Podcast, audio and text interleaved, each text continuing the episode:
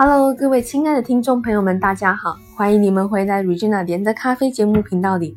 在这个节目中，我们将带来咖啡相关的知识、最新的咖啡新闻，以及我们也会邀请不同的咖啡朋友们来做访谈。今天呢，我们要回到咖啡教学的时间，你准备好了吗？我们要上课了哟。今天呢，我们的讨论主题就是咖啡杯测。很多人第一次听到咖啡杯测，可能会有一点紧张，不太知道它是什么东西，它是什么样的一个流程。今天呢，我们要来跟大家介绍咖啡杯测以及它背后的用意是什么。其实，咖啡杯测说直白了一点，它就是测试咖啡的一种方式啦。它呢是经过美国 SCAA 精品咖啡协会所认证的一种方法。那杯测师呢？他最重要的工作其实就是要把关咖啡豆品质以及定义咖啡风味的人。那在杯测的时候呢，杯测它背后的用意到底是什么？为什么咖啡需要经过杯测呢？其实杯测呢会影响到整个咖啡的产业链，它对不一样的角色呢都会带来不一样的效益。这边呢我们要稍微解释一下。比如说，杯测对于咖啡庄园的农夫来说是一件非常重要的事情。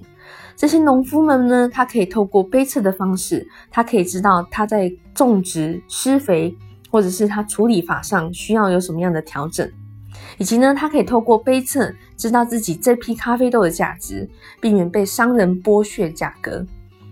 那在对咖啡商或是购买商来说呢，他可以透过杯测的方式，可以知道他自己购买咖啡豆的品质，以及确定这一批豆子是不是他想要选购的他所选目标。那在对烘焙者或者是咖啡充足者来说，他们可以经过杯测，可以明显的知道自己要如何调整咖啡的风味，或者是可以做到品质控管，甚至是配豆上的调整。那在做咖啡杯测的时候呢，有几件事情要注意啦。第一件事情，我们在杯测的时候，身上是不能擦抹任何的香水，甚至是有任何香味的乳液的，因为呢，这些味道可能会影响到杯测时的香气。第二件事情呢，杯测前我们不可以吃太过重咸、重辣或是任何重口味的食物。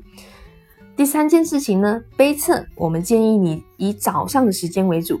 为什么呢？因为早上通常是感官最敏锐的时段。其实杯测呢，它最重要的呢，就是要控管品质。那也透过杯测，我们可以知道说，诶，那我们这一批咖啡豆做的是不是好啊？或者是要怎么样去调整？以上就是我们的今天咖啡教学，希望你们会喜欢。我们下次见，拜拜。